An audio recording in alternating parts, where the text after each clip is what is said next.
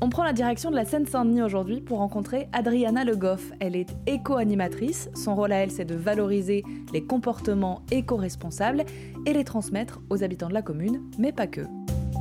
On, travaille pour la ville, après avec la particularité que dans nos équipes, aussi bien en maraîchage qu'en éco-animation, c'est euh, des personnes en insertion professionnelle, euh, ce qui veut dire que c'est des personnes qui sont éloignées de l'emploi plus ou moins pour pour plein de raisons différentes. Soit ça fait longtemps qu'ils n'ont pas travaillé, euh, euh, ils ont eu des, femmes qui ont eu des enfants, qui ont arrêté un moment, qui reviennent, enfin, ou des gens qui ont fait complètement autre chose.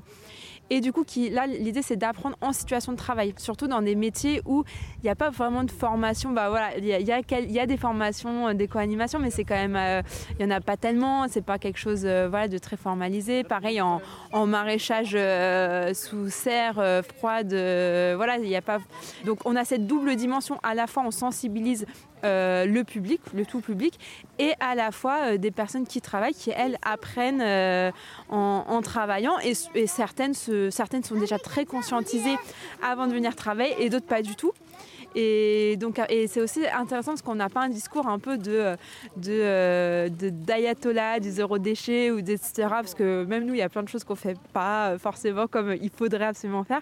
Mais du coup, c'est plus on essaye de construire, euh, voilà, se dire que toutes ces questions-là, euh, les amener de manière ludique, euh, intéressante et pas forcément se dire c'est des contraintes en plus, etc. Rendre ludique les comportements éco-responsables, voilà donc le rôle de ces animateurs un peu particuliers embauchés par la commune de Romainville en Seine-Saint-Denis.